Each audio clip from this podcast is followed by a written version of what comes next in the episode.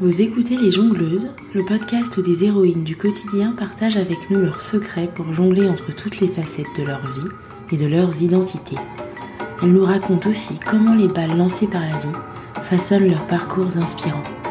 Je m'appelle Ruth et je vous souhaite la bienvenue. Hello, j'espère que vous allez bien. J'ai une pensée toute particulière pour celles et ceux d'entre vous qui vont vivre un nouveau confinement. J'espère que cet épisode vous fera oublier l'espace d'un instant le climat ambiant un peu morose. Avant de vous en dire un peu plus sur l'épisode d'aujourd'hui, je tenais à remercier les personnes qui apportent un soutien concret au podcast en prenant le temps de déposer un commentaire sur Apple Podcast. J'avais envie de remercier Guylaine H qui a écrit je viens de découvrir ce podcast. Quelle fraîcheur et quel bonheur. Merci beaucoup. Je recommande encore et encore. C'est moi qui vous remercie, Guylaine. Sachez que vous aussi, vous pouvez soutenir le podcast en déposant un commentaire sur euh, Apple Podcast et en laissant une note 5 étoiles. Euh, ça permet au podcast euh, de gagner en visibilité. Alors je vous remercie beaucoup par avance et je vous propose de passer à l'épisode du jour.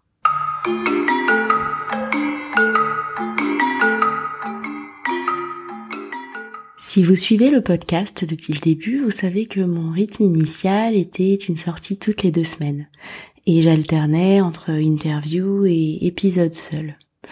Et puis pour la deuxième saison, sans trop savoir pourquoi, je suis passée à seulement des interviews. En fait, si, je sais pourquoi j'ai changé de rythme. Ce qui s'est passé, c'est que j'ai commencé à interviewer des expertes, des coachs, des personnes dont c'était le métier d'accompagner des femmes à jongler, et je me suis dit que face à elles, ma parole était un peu moins légitime. Mais comme c'est pas une pensée à laquelle j'ai envie de croire ou d'adhérer ou de m'accrocher, ben je décide, là devant vous, de la déposer sur le côté, tranquillement, en conscience.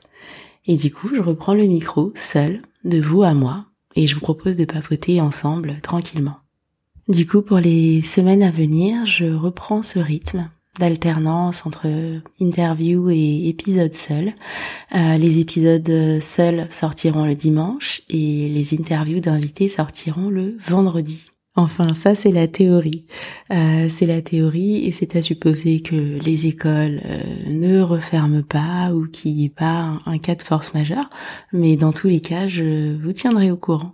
C'est la théorie, c'est l'idée.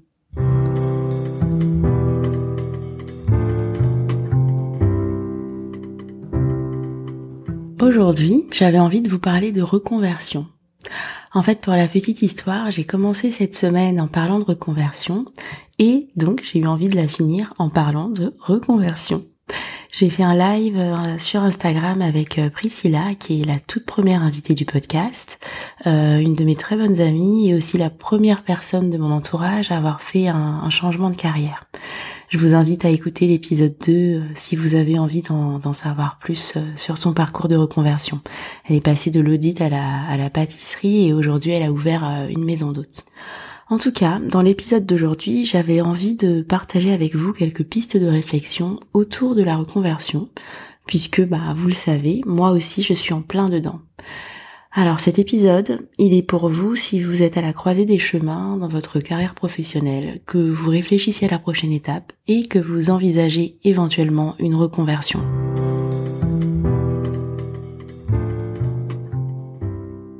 Alors déjà, une reconversion, bah en fait c'est pas pour tout le monde. Déjà on, on, peut ne pas en avoir envie du tout. On peut être bien dans son boulot, dans son entreprise, dans son secteur d'activité, et je vous le souhaite même. C'est pas du tout une obligation et il ne faut pas le prendre comme une injonction supplémentaire. On en entend beaucoup parler, c'est des récits qu'on met beaucoup en avant et moi j'adore ce genre de parcours où, où les personnes n'ont pas froid aux yeux, euh, ou si, mais en tout cas où elles osent, où elles se lancent, mais ce n'est pas, euh, ce n'est pas une norme, ce n'est pas une injonction, ce n'est pas quelque chose, euh, ce n'est pas une chose à laquelle tout le monde doit aspirer. Donc une fois que ça s'est mis euh, sur les tapis, une reconversion, ce n'est pas pour tout le monde, et c'est ok de ne pas en avoir envie. Ensuite, une reconversion, c'est pas pour tout le monde parce que ça demande parfois des sacrifices, parce que c'est coûteux et que tout le monde ne peut pas se le permettre. C'est coûteux en temps, déjà, pour commencer. Euh, personnellement, moi, il m'arrive souvent de travailler les week-ends, surtout avec euh, les restrictions irlandaises et les confinements successifs, les fermetures d'écoles, etc. Euh, et travailler le week-end, ça veut dire que c'est du temps que je ne passe pas en famille. Donc c'est quelque chose à prendre en compte. et tout le monde n'est pas prêt à faire ce sacrifice-là. Et parfois, pour moi, c'est dur.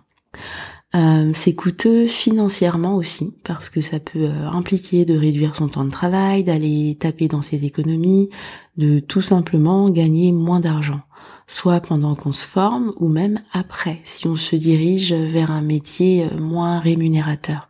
Ça a été le cas pour Priscilla par exemple qui avait un bon salaire en audit et qui a choisi de laisser tomber ce salaire-là pour aller en pâtisserie sans savoir ce qu'elle gagnerait à la fin. Alors c'est vrai, il peut y avoir des solutions. On peut se faire financer par son employeur, par le pôle emploi, on peut utiliser son compte personnel de formation. Moi, dans mon cas, on a choisi l'expatriation pour pouvoir vivre euh, correctement sur un seul salaire. Mais là encore, ce n'est pas donné à tout le monde. En tout cas, tout le monde ne peut pas se permettre d'encaisser une éventuelle euh, perte de revenus à court, moyen ou long terme. Surtout si on est parent avec des enfants à charge, par exemple. Donc encore une fois, on laisse la culpabilité de côté, on peut en avoir envie et on peut ne pas pouvoir. Voilà. Donc si c'est votre cas, si vous rêvez d'une reconversion et que c'est un projet qui n'est pas réalisable pour des raisons de coût, comment on peut rebondir? Donc c'est ce que je vous propose de voir euh, maintenant.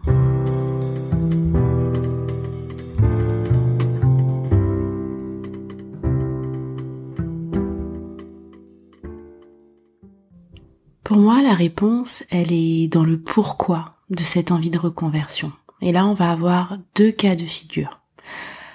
Dans le premier cas de figure, mon envie de reconversion, elle vient d'une envie de changement, d'une insatisfaction par rapport à ce que j'ai, par rapport à mon, à mon existant, en fait.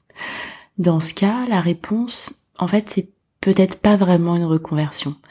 Euh, la réponse, ça va peut-être être de changer un ou plusieurs paramètres qui ne vous vont plus. La réponse, elle peut être dans le fait de changer d'entreprise si le souci vient de là, de faire une formation complémentaire dans votre branche, et ça, c'est souvent plus facilement finançable par l'employeur que changer complètement de, branche. Euh, ça peut être de changer de métier au sein de l'entreprise, de changer de poste. Euh, si c'est une question d'équilibre vie pro, vie perso, ça peut être de changer de lieu de travail pour se rapprocher de chez vous, ou bien de changer de ville, d'aller, euh, je sais pas, dans une ville de province ou d'aller dans une ville qui bouge un peu plus. Parfois, ça tient juste à ces, à ces petits changements-là qui peuvent apporter un petit souffle nouveau qui va booster, qui va faire du bien. Dans un deuxième cas de figure, l'envie de reconversion, elle va venir d'une vraie vocation, d'un appel vraiment viscéral. Dans ce cas-là, ce que je peux vous conseiller, c'est d'identifier précisément ce qui vous appelle très fort dans ce projet, dans le métier que vous envisagez. Moi, je suis une grande fan des listes. Euh, j'en fais pour tout et n'importe quoi. J'adore faire des listes de pour et de contre ou juste de, euh, de, de critères tout simplement. Et là, c'est ce que je vous conseille de faire dans ce cas-là, de juste lister ce qui vous attire dans le métier que vous envisagez et euh, de voir ce qui vous appelle le plus. Et ensuite, c'est ces éléments-là que vous allez intégrer à votre quotidien. Et cette intégration, elle peut passer par euh, de la formation un peu créative, c'est-à-dire au lieu de tout arrêter euh, pour vous former, euh, ça va être de la formation à distance. Vous allez y consacrer des soirées, des week-ends. il faudra garder en ce cas-là en tête que ça risque de prendre du temps et de l'énergie et que c'est du temps et de l'énergie que vous ne mettrez pas ailleurs mais ça vaut le coup, ça peut valoir le coup et ça peut se faire comme ça par petits pas. Euh, si ça, ça ne vous est pas possible non plus, parce que je sais pas, parce que vos enfants sont tout petits, parce que votre travail est très prenant et que vous pouvez pas dégager du temps pour faire ça, Euh, ça peut passer par de la consommation de contenu avec euh, ce que vous visez, avec votre reconversion, euh, votre métier cible. Ça peut passer par des lectures, ça peut passer par des participations à des ateliers, des conférences, par échanger avec des personnes qui sont déjà dans ce métier-là. Ça peut aussi passer par de la création de contenu. Ça va être tenir un blog sur les aspects qui vous intéressent de votre cible. voilà, ça va être écrire des articles, faire un podcast d'interview avec des professionnels du domaine qui vous, qui vous intéresse, avec des personnes qui ont fait des reconversions. Ça peut être un compte Instagram où vous allez partager vos découvertes en lien avec euh, le domaine que vous visez. Euh, et le dernier point, ça peut passer par un engagement associatif ou militant en lien avec cette vocation qui vous prend vraiment au tripes. Parce que parfois, c'est ça aussi qui motive une euh, envie de reconversion, c'est la recherche de sens. Donc ça peut passer par un, ouais, un engagement associatif ou militant.